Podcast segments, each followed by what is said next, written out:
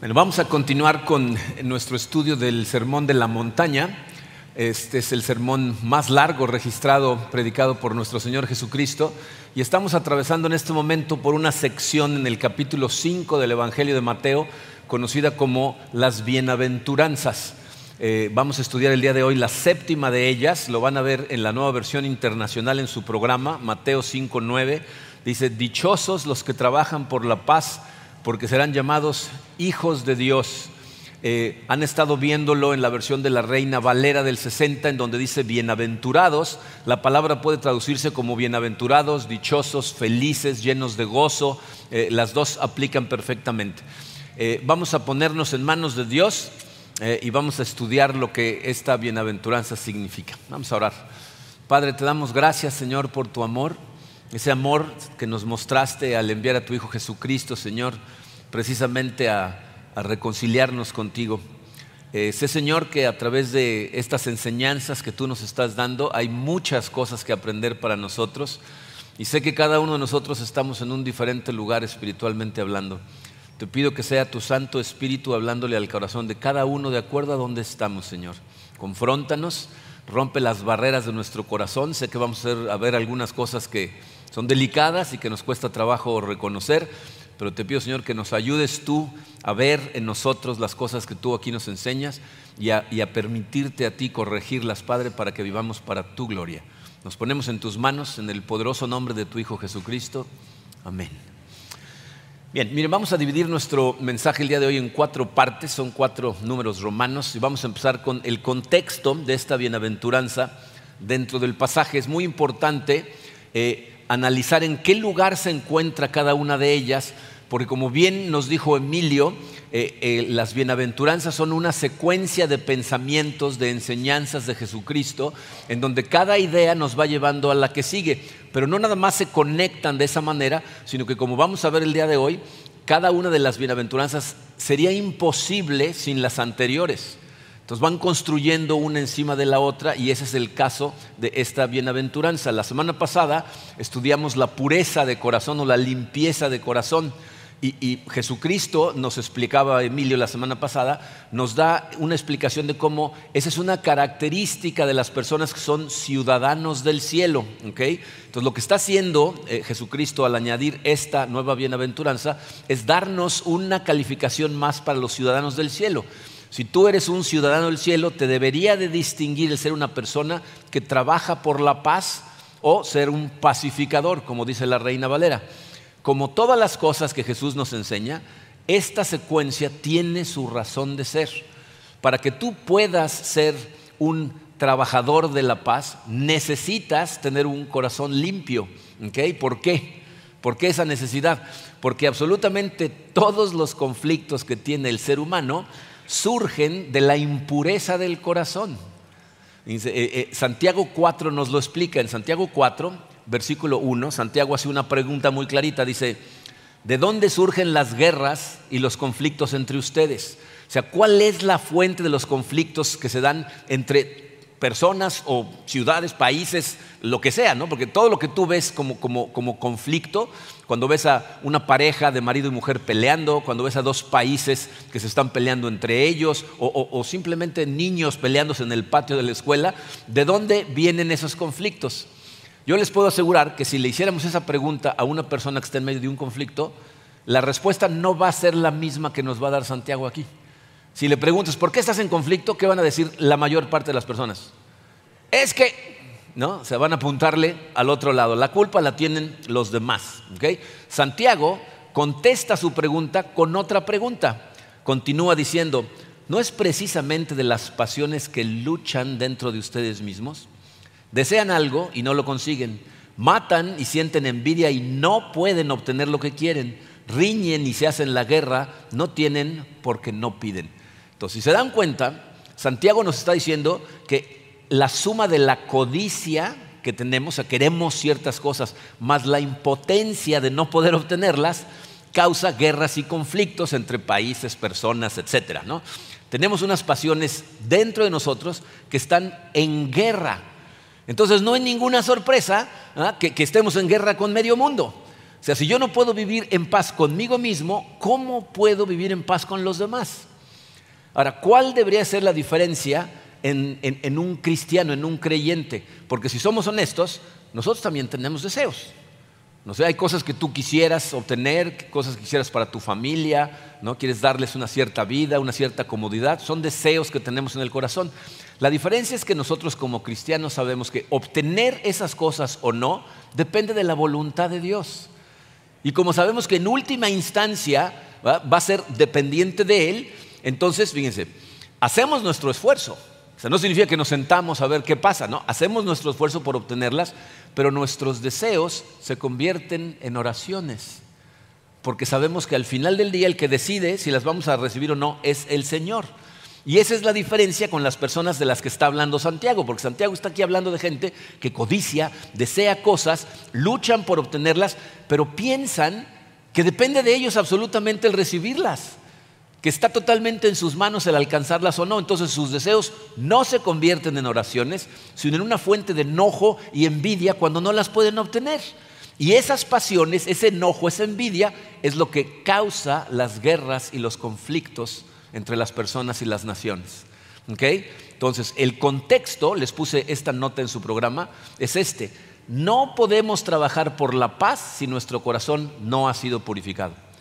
Mientras tu corazón no sea puro, no sea limpio, es imposible que trabajes por la paz, porque la limpieza de corazón y la paz siempre caminan juntas, pero llevan un orden específico. Fíjense lo que dice Santiago, capítulo 3, versículo 17. Pero la sabiduría que es de lo alto es primeramente pura y después pacífica.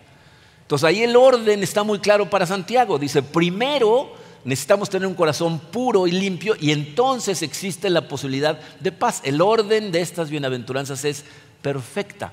Si tú tratas de buscar paz contigo y con los demás sin tener un corazón limpio, vas a estar tratando la fiebre sin ponerle atención a la infección que causa la fiebre y entonces no vas a arreglar nada. ¿ok?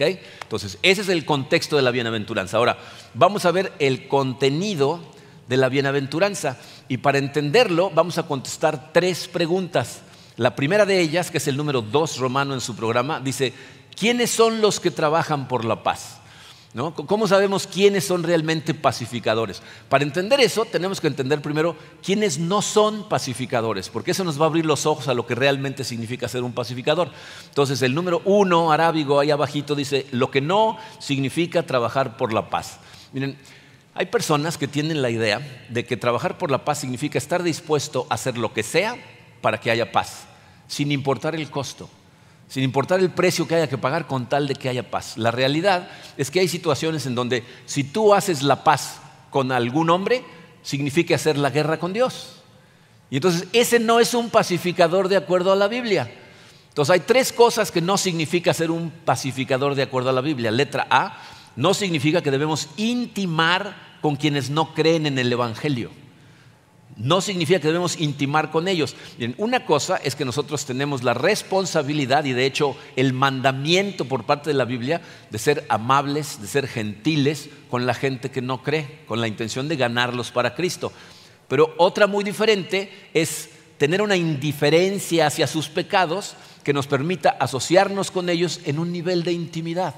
Y aquí me refiero en, sociedad con ciertas personas, noviazgo con ciertas personas, matrimonio con ciertas personas. La Biblia nos dice, eso no es tratar de hacer la paz de acuerdo a lo que la Biblia nos enseña.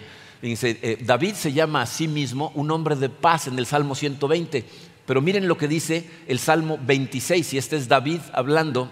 Salmo 26, versículos 4 y 5 dice, yo no convivo con los mentirosos ni me junto con los hipócritas, aborrezco la compañía de los malvados, no cultivo la amistad de los perversos. Como cristianos, nosotros vamos a tener que lidiar con muchas personas que no creen en Dios, en la escuela, en el trabajo, en, los deportes, vamos a encontrar gente que no cree en Dios. Pero eso no significa que tenemos que entablar una relación de intimidad con esas personas de manera que se conviertan en una fuente de influencia para nuestro corazón. Eh, letra B dice, no significa que podemos sacrificar la verdad en aras de la paz. O sea, por ningún motivo un cristiano debería sacrificar sus convicciones con tal de tener la paz con otras personas. Eh, Proverbios 23, 23 es un versículo escrito por el rey Salomón. Dice, adquiere la verdad y la sabiduría y no los vendas. ¿Qué está diciendo Salomón? Invierte lo que se tenga que invertir para que te hagas de la verdad. Compra la verdad, cueste lo que cueste, pero jamás la vendas. No puedes cambiar la verdad por ninguna otra cosa, ni siquiera por la paz.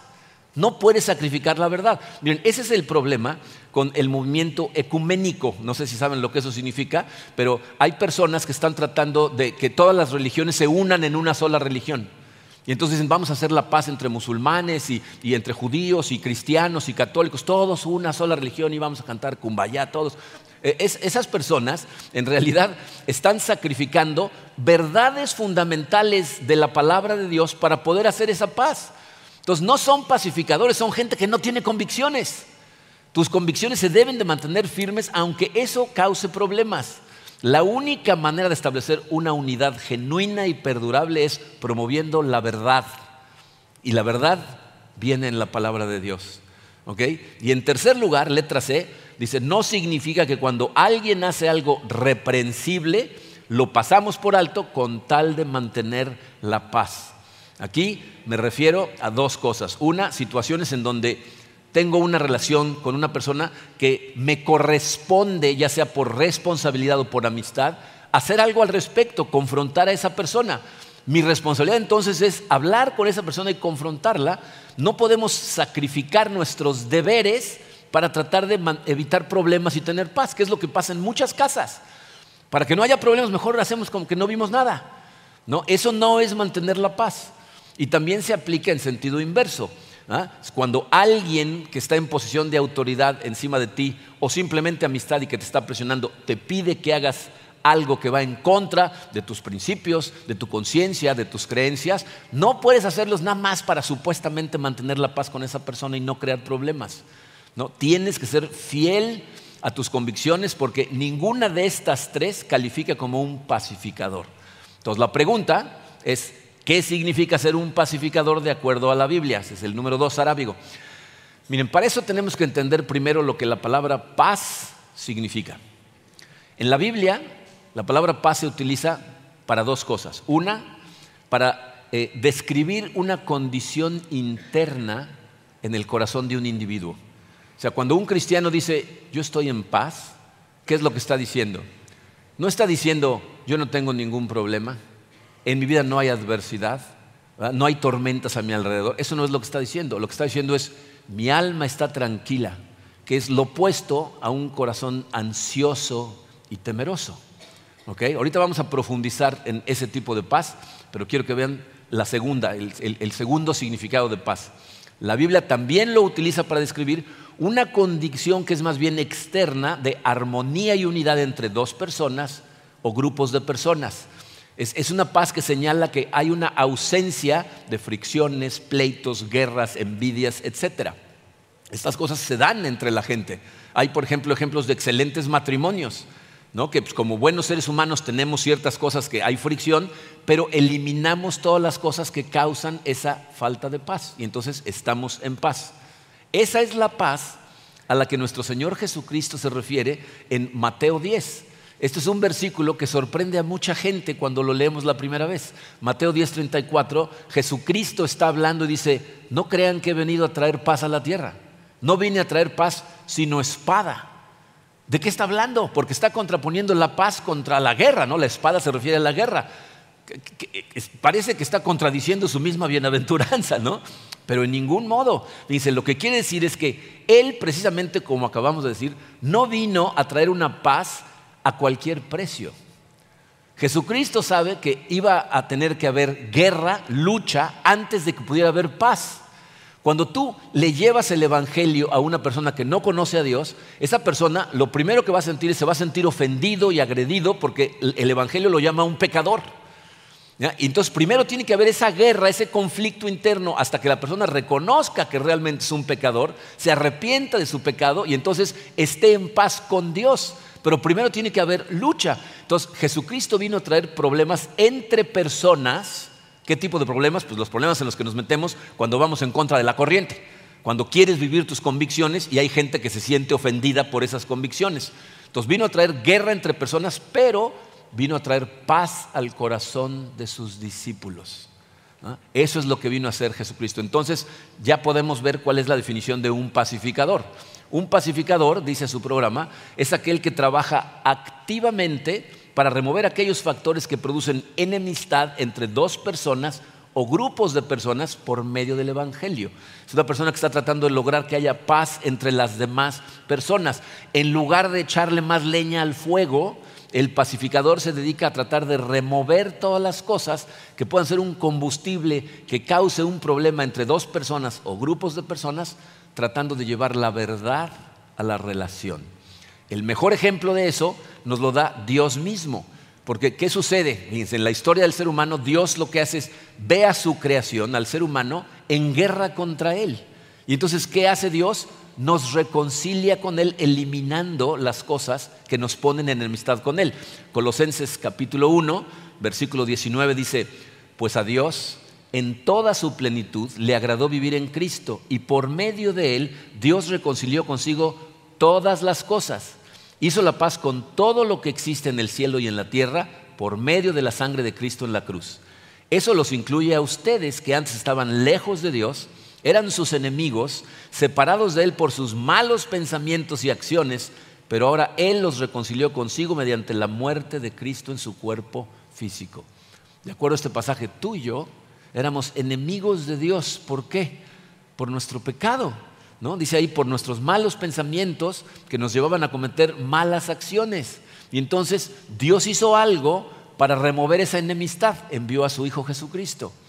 En Romanos 5.1, que ya no me cabía, así que apúntenle por ahí, Romanos 5.1, ah, dice, justificados mediante la fe, tenemos paz con Dios por medio de Jesucristo.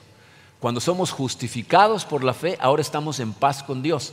Pero aparte, esa paz no es nada más con Dios, sino que empezamos a estar en paz con aquellas personas que también disfrutan de paz con Dios. En otras palabras, la paz que Cristo compró para ti no es nada más vertical, no es nada más para con Dios, sino también para con las personas a tu alrededor que también están en paz con Dios. Esa paz horizontal, Pablo la, describe de una manera muy clara eh, con lo que sucede entre los judíos y los gentiles en la época de Cristo. Eh, en esa época los judíos odiaban a los gentiles escupían al piso cuando pasaba cerca un gentil en, forma de repudio, pero entonces Dios hace algo al respecto. Si quieren leer el pasaje completo, después léanlo, Efesios 2 del versículo 11 al 18, pero quiero que vean lo que dice el versículo 14. Efesios 2, 14 dice, porque Cristo es nuestra paz. De los dos pueblos ha hecho uno solo. ¿Cómo? Derribando mediante su sacrificio el muro de enemistad que nos separaba. Entonces, ahí vemos a un pacificador eliminando muros, eliminando las fuentes de conflicto, une a dos grupos de personas. Por eso al Evangelio se le conoce como el Evangelio de la paz. No es nada más paz con Dios, sino también entre nosotros. Dicho de otra manera, si Dios vive realmente en tu corazón, entonces te vas a convertir en un pacificador, porque Dios es un Dios de paz. Esa, va a ser una consecuencia natural de tu salvación. Entonces, un pacificador es una persona que se esfuerza por mantener la paz en donde ya la hay y por tratar de establecer la paz en donde está ausente. Ahora, la pregunta tres, muy importante, eh, porque nos va a servir para analizarnos a nosotros mismos. ¿Cuáles son las evidencias de ser un pacificador? Fíjense, esa pregunta la podemos hacer de otra forma. ¿Cómo sé si realmente soy un ciudadano del cielo?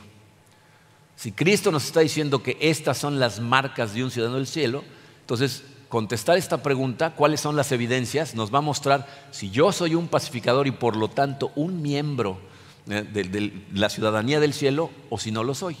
Entonces vamos a ver cuáles son las evidencias. Hay cinco evidencias. La primera, como ya lo mencioné hace un ratito, es un estado tranquilo del alma que está segura de su salvación por medio de Cristo. Es una persona que tiene una seguridad interna que le da un espíritu tranquilo y reposado en medio de lo que suceda, ya sea que haya conflicto, ya sea que haya adversidad o que las cosas estén yendo muy bien, su corazón se mantiene en paz. Eh, no sé si saben quién es eh, Horacio Spafford. Horacio Spafford escribió un himno cristiano muy famoso que en una de sus frases dice, eh, aunque mi senda esté llena de paz o la cubra un mar de aflicción, yo de todas maneras estoy bien, estoy bien con Dios, tengo paz, gloria a Dios. Ese himno lo escribió cuando recibió la noticia de que el barco en el que iba su esposa y sus cuatro hijas habían naufragado y sus cuatro hijas se habían ahogado. Y él escribió de todas maneras, estoy en paz, estoy bien, gloria a Dios, porque no importa si mi camino está lleno de paz o lleno de conflicto, mi paz no viene de ahí. El cristiano genuino eh, eh, es un cristiano que no solo procura la paz, sino que tiene paz interna. Sabe que sus pecados realmente han sido perdonados, él ha sido reconciliado totalmente con Dios y por lo tanto no teme nada que pueda venir de Dios. Está totalmente en paz y al mismo tiempo está contento con lo que Dios le ha dado. Podemos tener deseos, los tenemos, pero estamos contentos y disfrutamos de las cosas que, que Dios nos dio porque estamos en paz. Por eso el salmista puede decir unas letras que cantamos mucho en esta iglesia, aunque un ejército acampe contra mí, ¿se han dado cuenta de esa canción? Mi corazón no temerá. ¿Qué está diciendo? No voy a perder la paz por culpa de las circunstancias. Aunque mi vecino se estacione en mi lugar, aunque tire la basura en mi terreno, aunque mi jefe sea injusto, mis compañeros unos flojos, mi esposa de repente se ponga flamenca, de todas maneras no voy a perder la paz. Voy a seguir con paz en mi corazón ¿Por qué? Porque mi paz no viene de las circunstancias, viene de Cristo.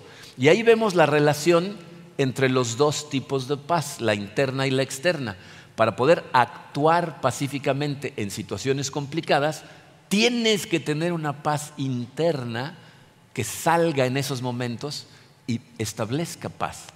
Pablo en el Nuevo Testamento lo dice de esta manera, si Dios está conmigo, ¿quién contra mí? Pero para poder decir eso, tienes que estar convencido que Dios está contigo.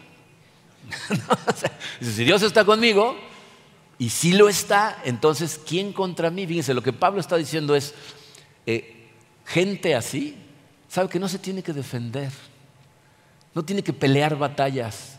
La Biblia dice que Dios lucha por nosotros, Él pelea nuestras batallas y suya es la venganza. Entonces tú puedes tener paz en tu corazón y no hacer tus berrinches por las cosas que hace el mundo, porque sabes que el que va a pelear esas batallas es Dios. ¿Por qué un hombre natural, la Biblia le llama a un hombre natural a una persona que no tiene a Dios en su corazón, ¿por qué un hombre natural no puede actuar pacíficamente cuando alguien lo agrede? ¿Saben por qué? Otra vez vemos la relación con otras bienaventuranzas, porque no son puros de corazón. Los puros de corazón verán a Dios. Entonces, estas personas no pueden ver a Dios. En, la Biblia, en el libro de números, nos dice que Moisés tuvo la fortaleza para desafiar al rey de Egipto, al faraón, y sacar al pueblo de ahí sin miedo, porque actuaba como viendo al invisible, viendo a Dios. Esa promesa de los puros de corazón verán a Dios no es nada más una promesa para la eternidad, es una promesa para aquí. Tú puedes poner tu mente en Dios cuando Dios esté en tu corazón y si puedes ver a Dios, puedes estar en paz aunque haya conflicto.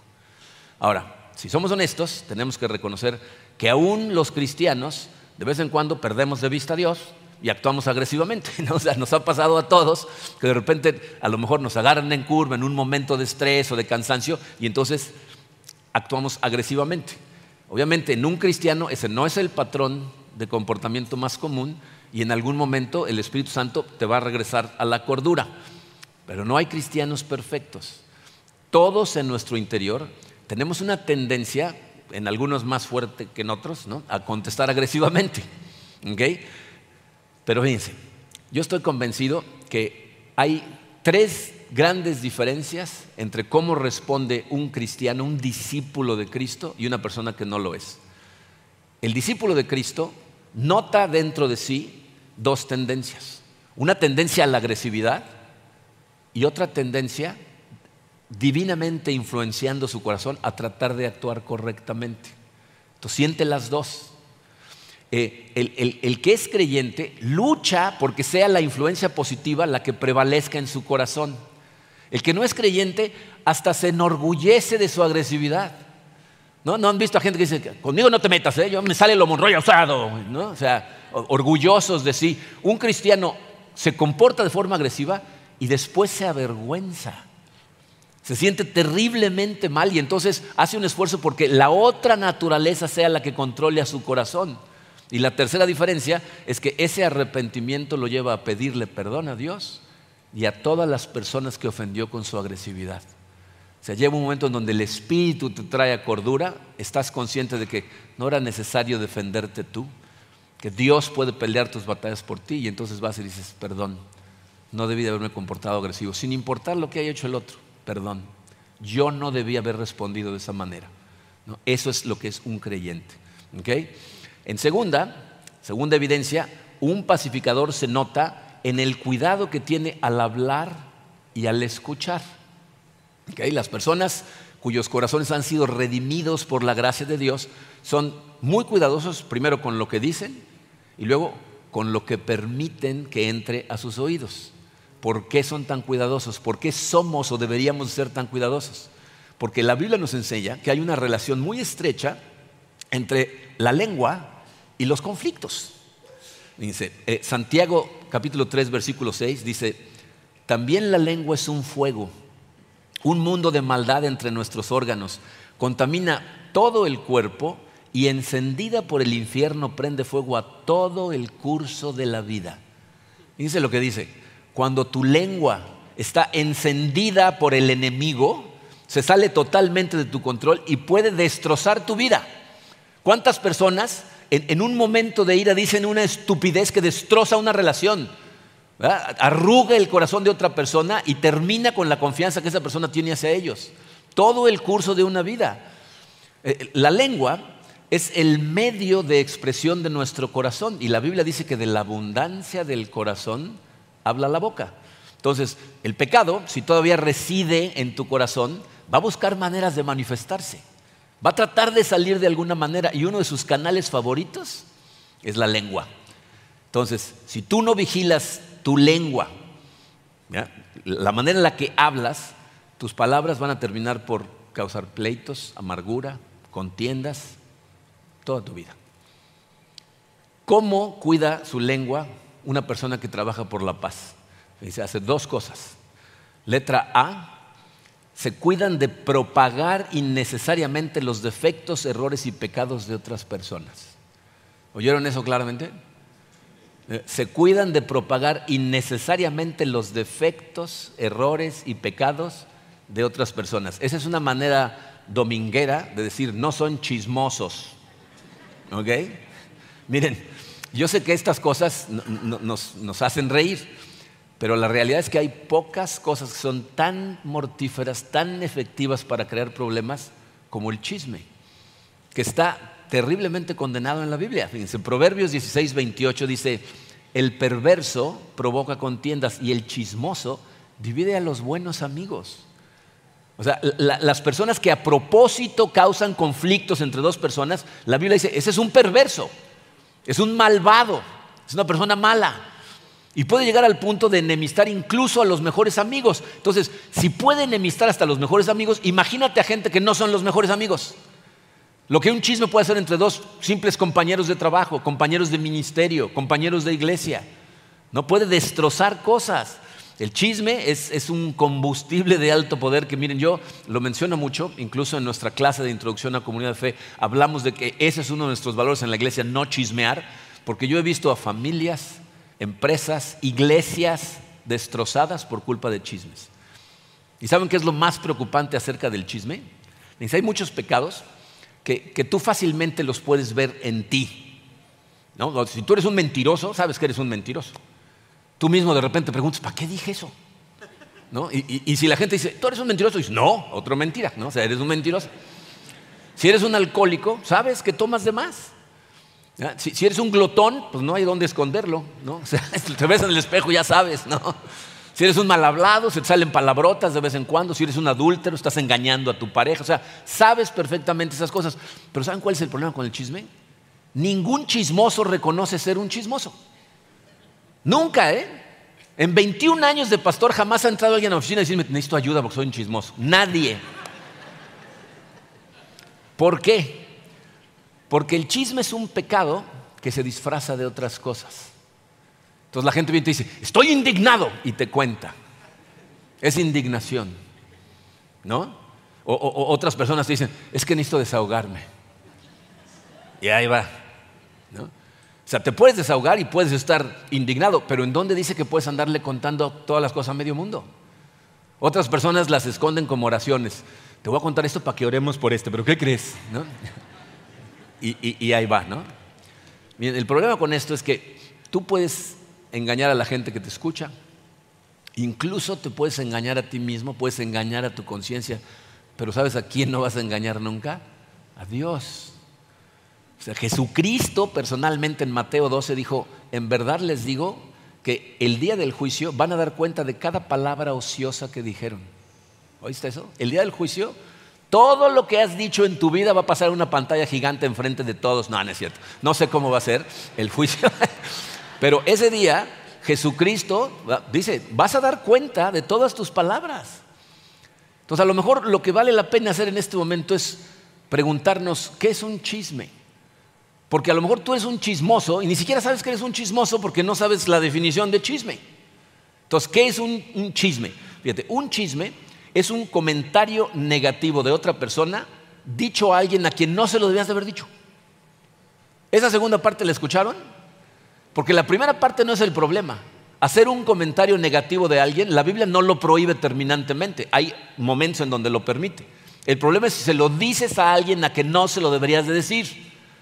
¿No? Si tú, por ejemplo, ves un problema en la iglesia y vienes y me lo dices a mí, o a uno de los líderes de ministerio, ese no es un chisme. Si lo andas contando a todo el mundo que no tiene nada que ver ni puede resolverlo, ese es un chisme. Si tú vienes a pedir consejería y hablas de lo que está haciendo tu pareja enfrente de tu pareja, ese no es un chisme. Estás diciendo tu percepción de las cosas. Hay ocasiones en que para confrontar a alguien tenemos que hacer comentarios negativos, pero se lo decimos a quién? A la persona. Porque si no se lo decimos a ellos, ni resolvemos nada ni le ayudamos en lo más mismo en lo más, en lo más mínimo. Fíjate, si tú tienes un comentario negativo de una persona y se lo cuentas a un tercero, sin el objetivo específico de involucrar a ese tercero en la resolución del problema, estás chismeando. Eres un chismoso, no eres un pacificador. Porque esas dos cosas se contradicen. O pacificas o chismeas. Entonces, un pacificador tiene mucho cuidado de lo que dice y de a quién se lo dice. Y por otro lado, el pacificador también se cuida de lo que escucha. ¿Por qué? Porque la Biblia también condena el escuchar chismes. Es tan chismoso el que cuenta como el que escucha. ¿Ok? Fíjense lo que dice Proverbios 20, 19. El chismoso traiciona la confianza. No te juntes con la gente que habla de más no te juntes con la gente que te dice cosas que no te debería estar diciendo. Y ya sé lo que algunos van a decir. Bueno, es que hay veces que para cuando me doy cuenta ya me lo contaron. Yo cómo iba a saber que, me iban a decir. y es verdad, eso es cierto. Pero, fíjense, un pacificador cuando se da cuenta de que evidentemente esta problema tiene un, problema con otra, porque está hablando mal del otro, lo que hace es tratar de establecer paz. Va a exhortar al otro y decirle, pues ve y haz la paz con él. Ya se lo dijiste a él. O sea, ¿para qué me lo cuentas a mí? ¿Yo qué quieres que haga? Vamos a hablar con él si quieres, o ve y tú habla con él. Y desde luego no se lo vas a contar a nadie más. ¿no? Te lo dicen y te, quedas callado con eso. Entonces yo creo que en esta instancia necesitamos hacer cada uno un análisis de corazón y si, si hemos pecado de chismosos tenemos que arrepentirnos, tenemos que pedirle perdón a Dios y corregir nuestro comportamiento y empezar a tener cuidado con lo que decimos. ¿Ok? Pero aparte, letra B, cuidan lo que dicen en general, pero especialmente cuando están en medio de un conflicto. O sea, no nada más se cuidan de no chismear con los demás, no andar hablando mal de la gente que no está, sino se fijan muy bien en la forma que tienen de hablar en el día a día, en las cosas más comunes. Pablo nos dice en Colosenses capítulo 4 versículo 6 que su conversación sea siempre con gracia, sazonada como con sal para que sepan cómo deben responder a cada persona. Ahí nos está diciendo tres cosas. ¿no? Pablo primero nos está diciendo que tenemos que tener cuidado con nuestra conversación siempre, en todo momento. O sea, ya sea que estés hablando de temas profundos con una persona o que estés hablando del calor que hace o de la cara que está la vida. O sea, si tú haces el hábito de vigilar tus palabras en situaciones normales, entonces no te va a costar trabajo cuidarlas cuando estás en medio de un conflicto o cuando estás bajo presión. Dice, hay cosas que yo he visto. Una vez vi a un, eh, meteorólogo en los noticieros en Estados Unidos que de repente en medio de decir el clima se soltó una palabrota y lo despidieron. ¿no? Una vulgaridad tremenda en la televisión a, nivel nacional. ¿no? Entonces tú te preguntas, ¿por qué se le salió una grosería ahí? ¿Por qué será? ¿Cómo habla en el día a día? Si todo el tiempo estás diciendo majaderías todo el tiempo, te va a costar mucho trabajo en un momento de conflicto no decirlas. O en un momento de presión como le pasó a ese individuo. ¿No? Pablo dice, para empezar, tus palabras tienen que ir llenas de gracia, eh, cubiertas de gracia. Obviamente, las palabras llenas de gracia salen de un corazón redimido por la gracia de Dios. No debe de sonar igual la conversación de un cristiano comparada a la de una persona que no lo es. ¿No? Si, hablas del calor y eres cristiano, ¿sonará igual que como lo hablan personas en la calle? Fíjense, yo, yo estoy consciente de que a mí me protege una burbuja aquí en la iglesia. Cuando la gente está conmigo, se cuida de lo que dice siempre, ¿no? Hablan muy cuidadosamente, gracias a Dios. Pero cuando estoy en lugares donde nadie me conoce, es muy interesante, ¿no? Ahora, por ejemplo, que regresé de Houston, estaba en el aeropuerto esperando mis maletas, estaban maleteros, estaban gente de la aerolínea y estaban hablando de qué calor hacía. Y para decir qué calor hace, dijo 16 groserías. Entonces, ¿es necesario decir todas esas peladeces para decir qué calor hace? No, no es necesario, pero esa es la costumbre de la gente. Entonces debe de ser, hay cosas que no hacemos y cosas que sí hacemos. Nuestro lenguaje nunca es grosero, nunca es abusivo, nunca es agresivo. Nuestro lenguaje siempre está lleno de verdad y amor, pero, pero las dos. Dice Pablo en Efesios 4, versículo 15, en cambio, hablaremos la verdad con amor y así creceremos en todo sentido hasta parecernos más y más a Cristo. Aquí Pablo está diciendo, no vas a sacrificar la verdad en aras del amor, pero tampoco vas a sacrificar el amor en aras de la verdad. Tienes que decir la verdad con amor. Si tú le dices a una persona la verdad y esa verdad lo que hace es romperle el corazón, no estás siendo un pacificador ni una persona amorosa. Tienes que decir las cosas con amor. Pero aparte nos dice que tienen que ir sazonadas como con sal. ¿Qué nos está diciendo? Miren, em, como ustedes saben, espero que lo sepan, digo, antes no había refrigeradores, o sea, no existían. La manera en que, una de las maneras en que preservaban la carne era cubriéndola con sal, no era un preservador. Entonces, lo que Pablo nos está diciendo es, tus palabras tienen que preservar el corazón de la persona que las escucha. En lugar de corromper el corazón de una persona que las escucha, tus palabras deben de preservarlo, edificarlo. Dice Efesios 4:29, eviten toda conversación obscena. Por el contrario, que sus palabras contribuyan a la necesaria edificación y sean de bendición para quienes escuchan. Entonces, que nuestras palabras sean un vehículo de la gracia de Dios, que no maltrate, no corrompa, no envenene el corazón de una persona. ¿Están conscientes que cuando tú le estás contando cosas negativas de una persona a otra, estás envenenando su corazón hacia esa otra persona? Y lo peor del caso es que tú ni siquiera, el que está oyendo, ni siquiera sabes si es verdad. Tú no estás oyendo un lado de la historia y a lo mejor es una simple percepción de este individuo. Entonces tus palabras no deberían de envenenar, deben de edificar, animar, que sean de bendición para quien las escucha. Y por último nos dice que si hacemos eso, vamos a saber cómo responderle a toda la gente. ¿De qué está hablando Pablo? Si tú siempre te cuidas de cómo hablar en ocasiones normales, si tu hábito es el hablar pacificadoramente en situaciones normales, cuando venga en conflicto te va a ser mucho más fácil ser un pacificador, seguir utilizando el mismo tipo de lenguaje que siempre has utilizado. Entonces la pregunta para ti es, ¿será que tu lenguaje tiende a generar conflicto o paz? ¿Cómo es tu lenguaje? Eh, hacer esa medición yo sé que es complicada. Nos cuesta mucho trabajo medirnos en algunas de estas cosas porque tendemos a justificarnos a nosotros mismos. Te voy a decir cuál es una buena manera de, de medir eso. Si cuando hay un conflicto y tú te sientes agredido, dices lo primero que piensas, lo más probable es que no seas un pacificador. Porque nuestra primera instancia normalmente, nuestra naturaleza tiende a ser agresiva, tiende a defenderse cuando te sientes atacado. Entonces, si siempre dices lo primero que se te ocurre, lo más probable es que no seas un pacificador. Los pacificadores son gente que busca segundos pensamientos que provengan de la Biblia. O sea, se detiene y atraviesa, sus palabras a través del filtro de la Biblia. Entonces, tiene pensamientos como, no pagues el mal con mal, ¿no? somos hacedores de paz, Dios pelea mis batallas, suya es la venganza, dice el Señor. O sea, piensas esas cosas y entonces tus palabras son otras. Si contestas a la primera, lo más probable es que no lo seas. Por eso, fíjense, limpieza de corazón produce pacificadores, ¿no? porque de lo que hay en el corazón habla la boca. Yo no puedo ver tu corazón, pero puedo escuchar tu lenguaje. Y tú también.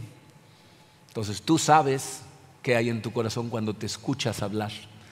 Tercera evidencia, no nos dejamos guiar por las subjetividades del corazón de otras personas. No nos dejamos guiar por las subjetividades del corazón de otras personas. ¿Qué significa eso? Miren, hay, veces que eh, hay, hay cuestiones, factores en el corazón de otras personas que nosotros no conocemos a ciencia cierta, pero que producen en nosotros intuiciones, impresiones, ciertos sentimientos en los que no deberíamos de basar nuestro comportamiento hacia esa persona. ¿Saben, de qué estoy hablando?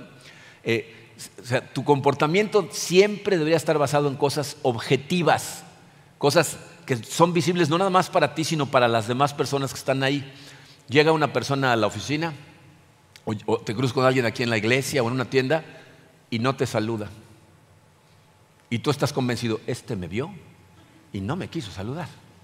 Y entonces, ¿qué empieza a suceder en tu cabeza? Ah, seguro fue porque a lo mejor, y ya me acordé que la semana pasada, y entonces y empieza a crear una serie de problemas en tu cabeza.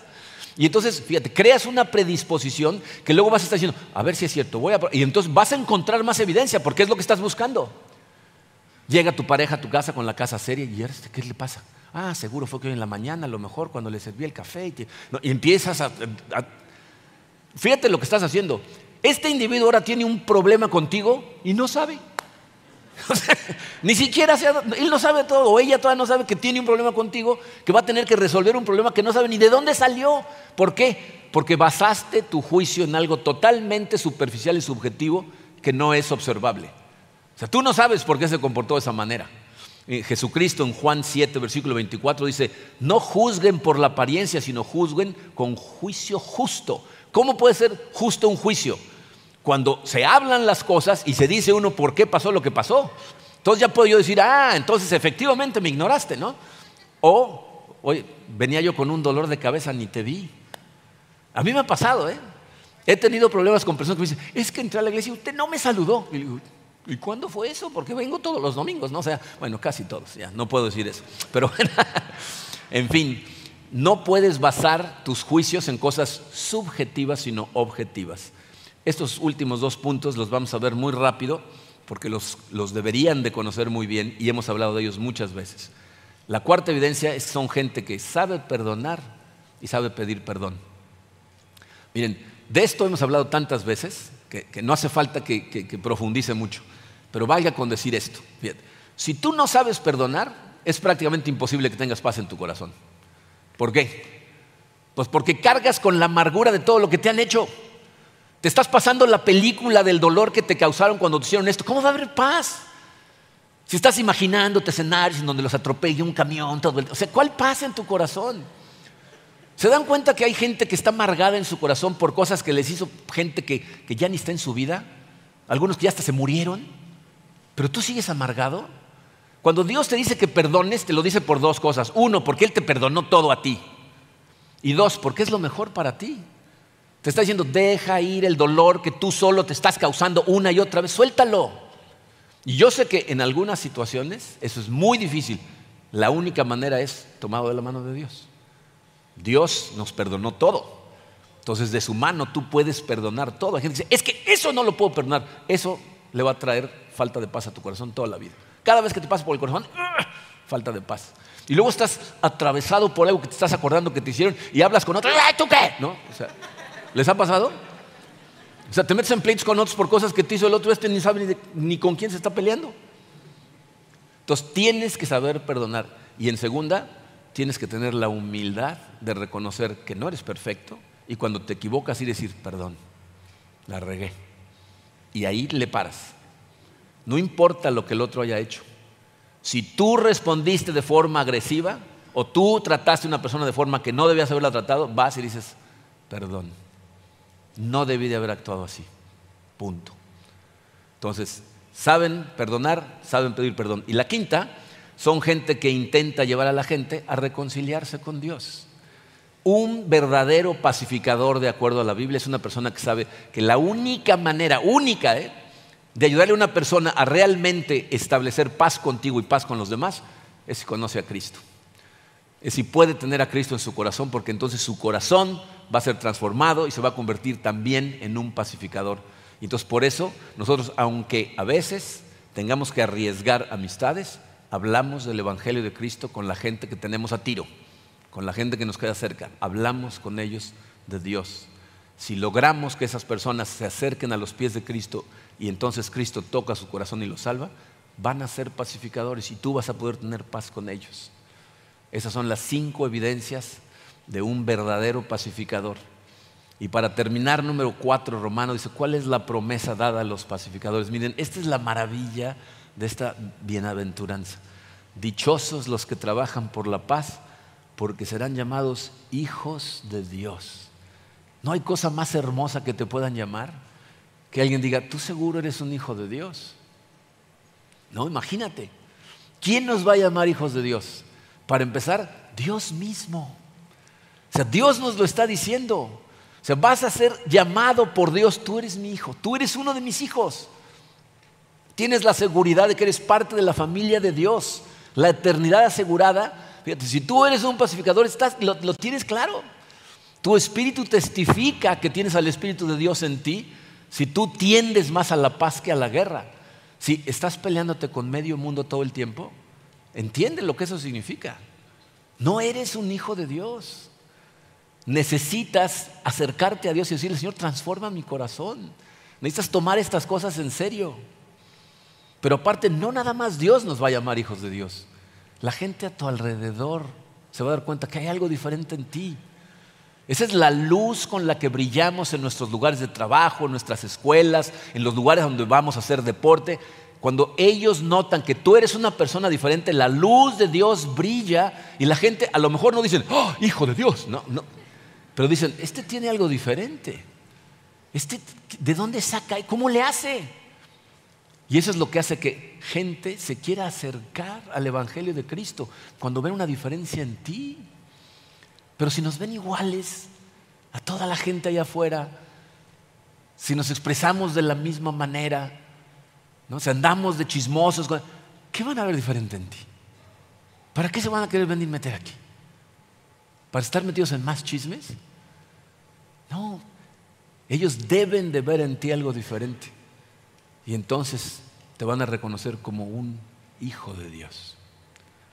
Pero eso solamente va a suceder si te conviertes en un trabajador por la paz, que solo va a suceder si tienes un corazón limpio, que solo va a suceder y así vete hacia atrás a todas las bienaventuranzas. Y entonces verdaderamente nos vamos a convertir en hijos de Dios, que es lo que todos queremos ser. Esta es la razón por la que nosotros agradecemos profundamente a Dios cada vez que celebramos la cena del Señor. Porque lo que estamos celebrando es precisamente el hecho de que en ese sacrificio Cristo no nada más compró vida eterna para ti, compró tu paz. Te dio la posibilidad de estar en verdadera y genuina paz en medio de las tormentas de este mundo y con la gente a tu alrededor sin importar quiénes son. ¿eh? Un pacificador puede estar en paz con no creyentes porque no se engancha, porque no se está tratando de defender. Y con la gente que también cree en Dios, muchísimo más fácil. Entonces, hijos de Dios y en agradecimiento celebramos este sacrificio. Vamos a celebrar la cena del Señor. Tomen sus elementos, por favor. La cena del Señor, como ustedes saben, es una declaración de nuestra fe en donde estamos diciéndole al mundo que hemos puesto nuestra confianza total en el sacrificio que Cristo hizo por nosotros. Si tú has invitado a Cristo a tu corazón, entonces eres bienvenido a participar en esta cena con nosotros. Si no has invitado a Cristo a tu corazón, esto es un jugo y un pan. Para nosotros representan el cuerpo de Cristo y la sangre que Él derramó para el perdón de nuestros pecados. Vamos a orar. Padre, eh, te damos gracias, Señor, por ese amor que tú nos has demostrado cuando tomaste la iniciativa de enviar a tu Hijo a reconciliarnos contigo. Gracias, Señor, por ese sacrificio que compró nuestra vida, que compró nuestra entrada a la eternidad contigo, que nos hizo hijos tuyos y que nos llena de paz, Padre. Te damos gracias, Señor, por habernos salvado. Te pido, Señor, por cualquier persona que esté escuchando estas palabras que en este momento no te conoce, que si está cansado o cansada de no tener paz, no paz genuina, no, no treguas, sino una paz verdadera, una tranquilidad absoluta, aún ante las adversidades de la vida, que hoy sea el día en que escuche tu palabra y se acerque a ti, Señor, y que tú tengas a bien en acercarlos aún más, tocar sus corazones, salvarlos y transformarlos. Y para nosotros, Señor, que te conocemos, eh, te pido, Padre, que nos recuerdes la importancia de todas estas cosas. Algunos de nosotros tenemos que arrepentirnos, tenemos que reconocer que hemos caído en algunas de estas cosas que estudiamos el día de hoy y necesitamos ir a ti en arrepentimiento, eh, pedirte perdón, eh, cambiar nuestra dirección, ir con nuestros hermanos o hermanas en Cristo y pedirles perdón y tratar de vivir una vida que te glorifique y permitirte a ti transformarnos, Señor, a través de nuestra comunión contigo. Pero agradecemos, Señor, ese sacrificio sin el cual nada de eso sería posible. Recordamos con dolor, pero también con gozo, Señor, que tú entregaste tu cuerpo por nosotros y derramaste tu sangre para el perdón de nuestros pecados. Y lo recordamos, Señor, mientras nos comemos este pan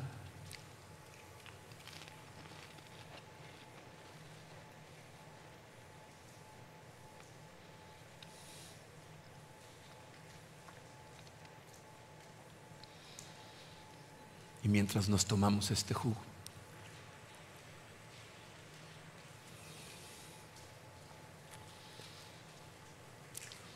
Te damos, Señor, a ti todo el honor, toda la gloria, por todo lo que sucede en esta tu iglesia, por todas las cosas que podemos alcanzar nosotros y lograr a través de tu Santo Espíritu.